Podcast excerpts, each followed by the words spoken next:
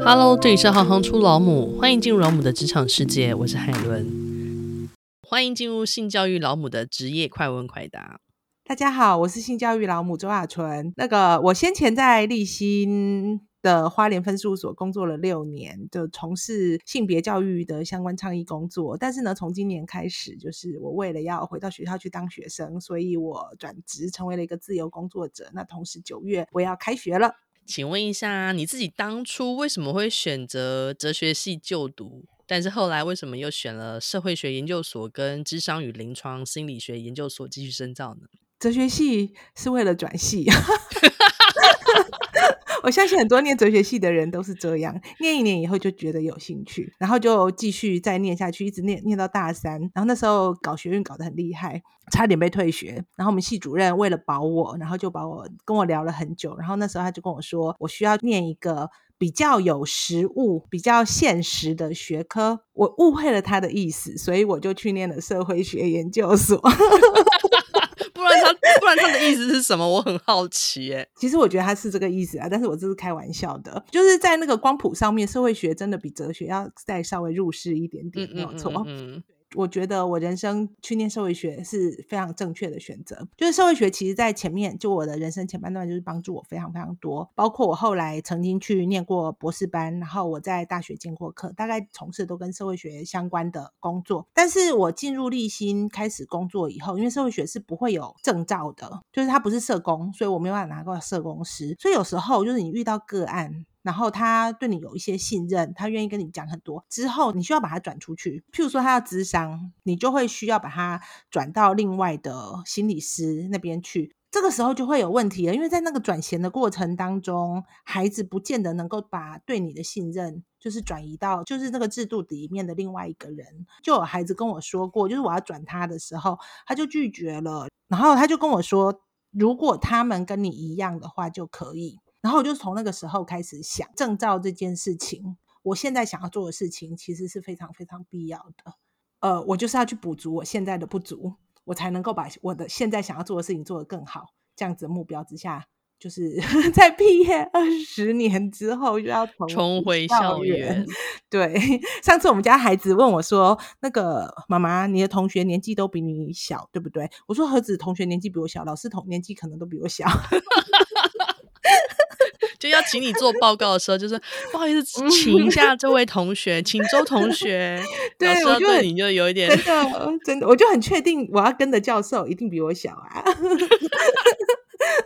呃，如果说现在回想的话，嗯嗯，能够跟我们稍微介绍一下哲学系或是社会学研究所分别在学些什么样子的东西吗？哲学系，我觉得好空啊。我我大学的时候，其实主力全部都放在社团这件事情上面。然后我们的社团，我的大学时代，尤其是大三、大四，基本上是比较被运动占满的，因为那个时候就是台湾的大学整个。风起云涌，就是包括整个台湾的大环境，就是走在一个要转向转向非常多，因为已经解严一段时间了，但是制度其实都还没有到位，所以其实就是在冲撞那些体制的时候。然后，所以在学校里面其实也会发生很多事情，譬如说像是我们那个年代就发生了非常多校园内的老师对学生的性骚扰或者是性侵害的案件，然后就是各校就是一个一个的爆炸，就是包括譬如说我们在政大就是会写大字报啊，然后。跟其他学校串联啊，等等。真的仔细想想，我大学其实影响我最大的，其实就是在这件事情上面。我觉得哲学系的经验其实是比较父权式的。我们那个年代其实没有什么女老师。哲学系只有一个，然后台大社会系那时候是零个女老师，然后全系就是多少女学生，所以台大社会系那时候还发起就是给我女教授的运动。大家看现在台大社会系就有非常非常多很优秀的教授嘛，那个时候氛围其实就是非常不一样。然后或者是我们在写大字报的时候，就是你拿着大字报要去贴了，会非常多人就是开始聚集，就是在等着看你大字报上面写什么。然后学校里面的那个 国民党党部 就来拍照了。你那时候还有教官吗？有啊，有啊，有，现在也还有啊。嗯，就是我们从那个时候开始讲教官要退出校园，就到讲到现在，就终于要退了。对，但是但是回想起来，我觉得大部分现在的年轻人大概不会是这样的校园经验或者是成长经验，但是我会觉得有点可惜。因为现在整个对于大学教育里面强调的那个能力，其实不是在发展你的独立思考的能力，或者是批判的能力，或者是去想这个世界到底怎么样可以再更好一点，或者是再公平一点。那我觉得我那个时候从一个就是很乖的孩子，因为我是军公教家庭长大，从一个很乖的孩子，然后进大学之后，就是赫然发现自己从前学的拿到现实生活当中好像不是那么一回事的时候，你就会开始去思考自己的人生到底是出了什么错，从前到底听到的是真的还是谎言？我比较委婉的讲，我那个时候，对，我那时候其实有一段时间就是非常非常迷惘，你发现。你从前受到的教育其实都是在骗你的时候，那你到底要相信什么？嗯，那这个跟你后来你说念社会学研究所，对，我觉得这个有衔接关系。对对对，其实就是因为这有上下级的关系。对，所以所以我前面在开玩笑说我误会我们系主任的意思，但是我觉得我没有误会啦。就是对我来说，那个的实用其实就是社会学给了我一条很好的路去解决这些问题。嗯，对。然后那时候硕士班的论文就是在写性侵害受害者的创伤与复原历程。嗯，那那我自己其实就是性侵害受害者，但是那个时候就是我的指导老师就是坚持，就是我不可以用第一人称写，所以他就要求我要把我自己的经验写成其中的一个个案，就是放在里面混在一起。为什么不行？那个时候还不是公诉罪，就是性侵不是公诉罪的那个年代，oh. 他是要保护我。事实上他是对的，我觉得。OK，他是对的，对对对。嗯、然后那个时候的研究方法，不希望你在那个当下被对号入座嘛？对，因为他不知道那个后续的效应会是什么，嗯、他非常深思熟虑啦。嗯、然后那个时候的社会学研究方法，其实在质化方法里面也没有说，就是你会被质疑啊，你的客观性在哪里？嗯、现在没有，那个年代可能你自我叙事，人家会说你为什么写一个你自己的故事，然后可以变成论文？嗯，我懂。对对对。那你觉得这些？人生经验也好，学习的过程也好，对于你自己职业有了什么样子的滋养跟帮助呢？我我其实写完硕士论文以后，我就决定我这辈子我真的再不要碰性侵这个 题目了，好痛苦哦，真的很创伤。嗯、写这篇论文其实是为了疗愈自己的创伤。嗯、我们那个年代社会学研究所的学生有很多，你看他写什么论文，你就知道他人生在哪里曾经跌过一跤。或者是他很在意的事情，譬如说去写工人阶级，可能就是工人阶级出身的孩子，就是去写一些阶层化的东西，然后或者是写爱情社会学，就用社会学去分析一些爱情多角关系啊等等之类，你就知道就是他其实他就在他就在那个痛苦里面 就是要去解决人生问题，然后同志学生就会去写同性恋的相关议题等等之类。对，就是觉得社会学很迷人呢。我我觉得很棒啊，就是念完了。你也就是走过一次你的人生议题了，这样子，那真的是一个蛮痛苦的过程。所以那时候我就想想说，我写完，我这辈子我再也不要碰 性侵害的议题了，嗯、是真的。是对，但是，嗯、呃，我后来其实有先去英国念了。念了两年的博士班，后来因为系上了一些状况，我就回来了。然后那两年我真的就是转题目。英国本来你提 proposal 提什么，就是要做那个题目。我到第二年就是换题目，就是换忧郁症。跟我的指导老师说，我要做一个就是对社会有意义，但是不是我自己的东西。对，但是我后来也忧郁症了。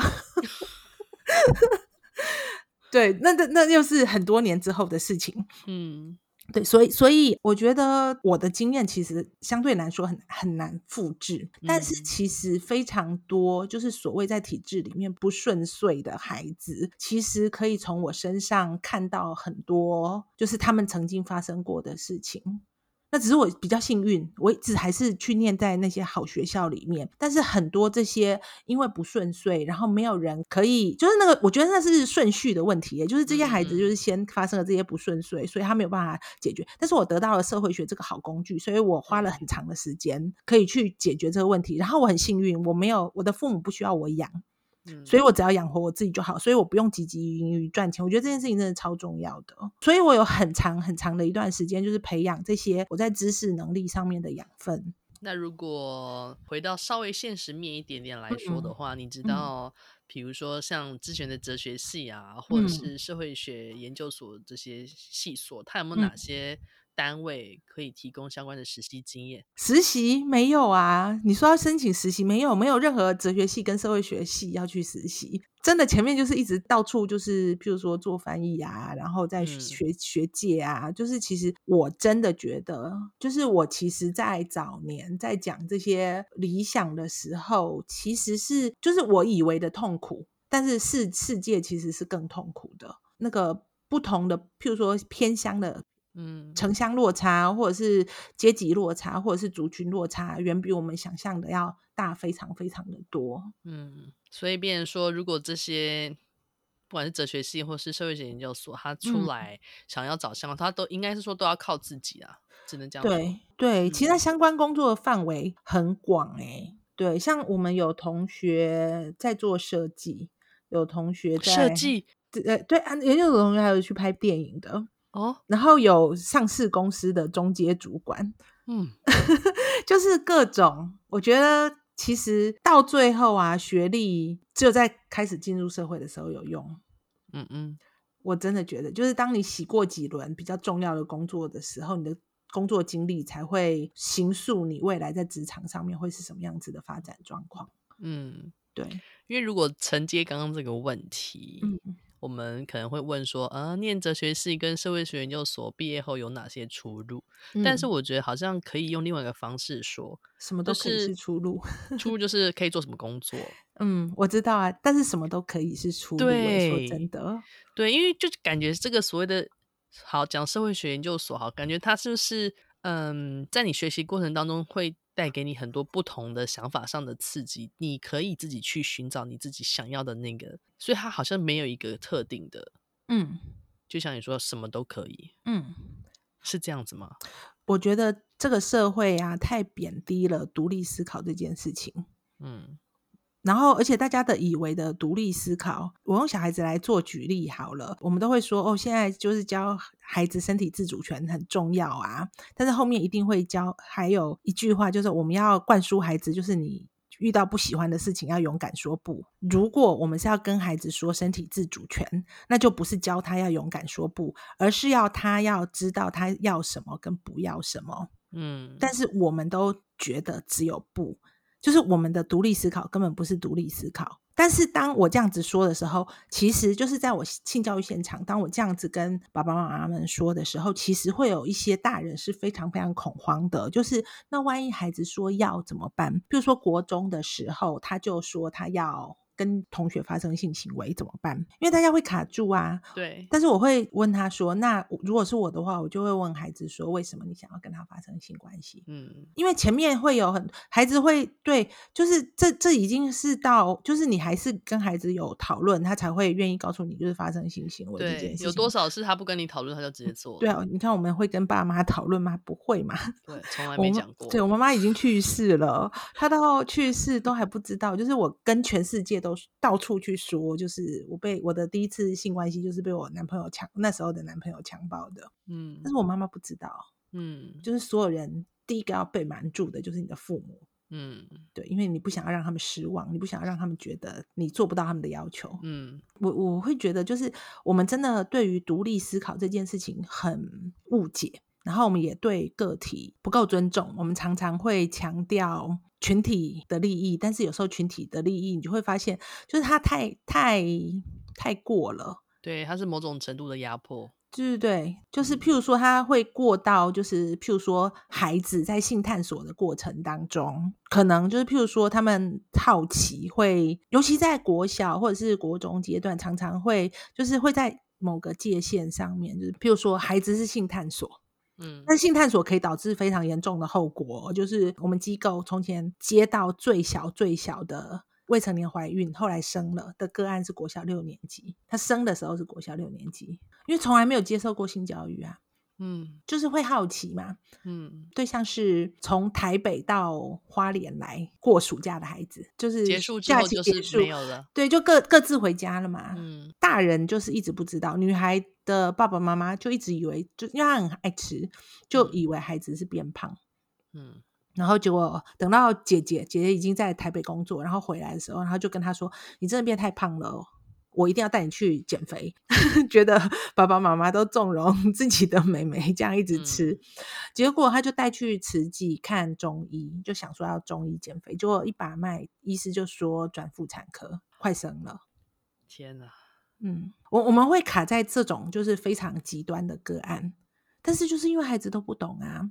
然后，而且我们更糟糕的是，就是因为现在我们这样子的教法，我们要教孩子尊重身体自主权，要勇敢说不。好，我我想要问哦，就是尊谁要尊重身体自主权？他其实就主持，但是都被隐没了。谁要勇敢说不？男生要尊重身体自主权，女生要勇敢说不。所以，我们就是埋下一个潜在，就是我们会视谁为强暴犯，视谁会被性侵害这样。嗯，我觉得从这个这个例子，就是我我一直在想，就是到底要怎么样跟大家说，就是你心脏症，我我们大家全体不是你，是整个社会父母，我们真的都很害怕小孩受伤害啊。可是大家，我们谁成长过程当中没有受过伤害？嗯，就是我都会开玩笑跟。所有人说，就是所有那很糟糕的恋爱模式，我全部都对，我全部都收集到了。恐怖情人啦、啊，被劈腿啦，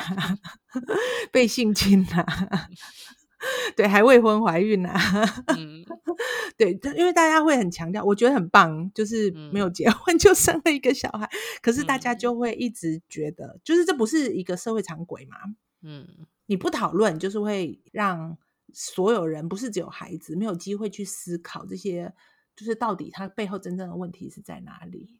嗯，对。像我现在就会看到，在体制里面非常非常多男孩子，反而因为这样，就是一直被惩罚，就是在那个性性探索的历程里面，对，男孩是就两个是合意的哦，男孩是更倾向容易被惩罚的。嗯。是的，那如果这样绕了一圈回来，你觉 得所谓的性教育老母最主要的工作内容？嗯你会怎么去定义它？我我们现在跟朋友要弄一个，我们希望做性别教育啦，不小吗？对，不小萌，对对对，你已经知道了。对，对我们，我们还在那个内政部的那个筹组过程当中，这样、嗯、就是我们想要做性别教育的东西。然后现在就是先把我们觉得很重要，就是譬如说刚刚讲的听儿童身体自主权，然后讲我们要接下来可能还会继续讲出经，然后就是孩子，嗯、因为孩子其实都没有好好的。去讲那个就是月经到底是什么？有我们之前访的那个凡妮莎，我跟大家形容一下，就是我开的一个网络课好了，就是我邀请四到六年级的，就是月经快要来或者是已经正好来了的的女生跟他们的。爸爸妈妈就是来上初经的课程，然后我跟他们讲，就是我跟他们是反过来讲，就是你如果在学校里面讲的话，他就会跟你说，你现在青春期来了的一个征兆就是你的月经会来，但是你的月经的道理是什么，其实是完全没有讲的。嗯，那我跟孩子的讲法会是反过来的，就是为什么人的要有青春期呢？就是你的身体要准备好，要准备可以生小 baby 了，不管是男生还是女生都一样。所以就跟他们解释整个生殖器官的变化，就是卵子怎么样开始运作，精子怎么样开始运作，然后他们怎么样碰在一起，然后生殖系统各是什么样子。所以如果精子跟卵子没有碰在一起的时候，本来准备好当房子小 baby 住的房子的子宫，那内膜就剥落下来，就变成月经。嗯、所以要先讲就是怀孕跟生产，小孩才会懂，要不然的话就是莫名其妙为什么会忽然就流血，然后就没了。对。对这这样子小孩就会懂那个道理，而且这样子教的话，小孩才会知道说，那我有月经就代表我可以生小孩了。那我身体可以生，但是我现在想生吗？我这经济能力能生吗？嗯、啊，我还想，如果我同时念书要养小 baby 的话，我做得到吗？我连这些题目都不会跟孩子说你做不到，我连这些题目都会跟孩子说你要选择，让他自己去思考。对对，让他自己去思考。因为我们真的有碰过，就是偏乡，真的很很年轻的女孩哦，然后十六七岁而已，然后就当妈妈了。然后他们本来是超废的小孩，譬如说上课都没兴趣啊，然后就是你会觉得哦，就是被放体制里面被放弃。的孩子就是这样，结果就怀孕生小孩以后，那个责任心大起，嗯，对，然后就发展超好，嗯，可是他他们还是会因为他们很年轻就被骂，就是。你当小妈妈，就是你不负责任，嗯嗯嗯。屁啦，他们超负责的，好不好？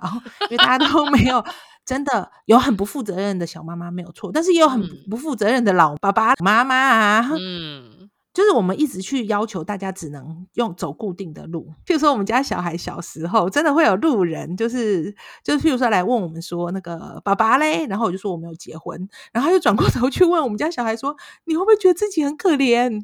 为什么？对，我们家小孩就直盯盯看着他。就是我是从怀孕的时候就没有在一起，所以这个孩子对于家的理解，就是我是这样跟他说：所有人都有爸爸，只是不会都跟爸爸住在一起。嗯，对。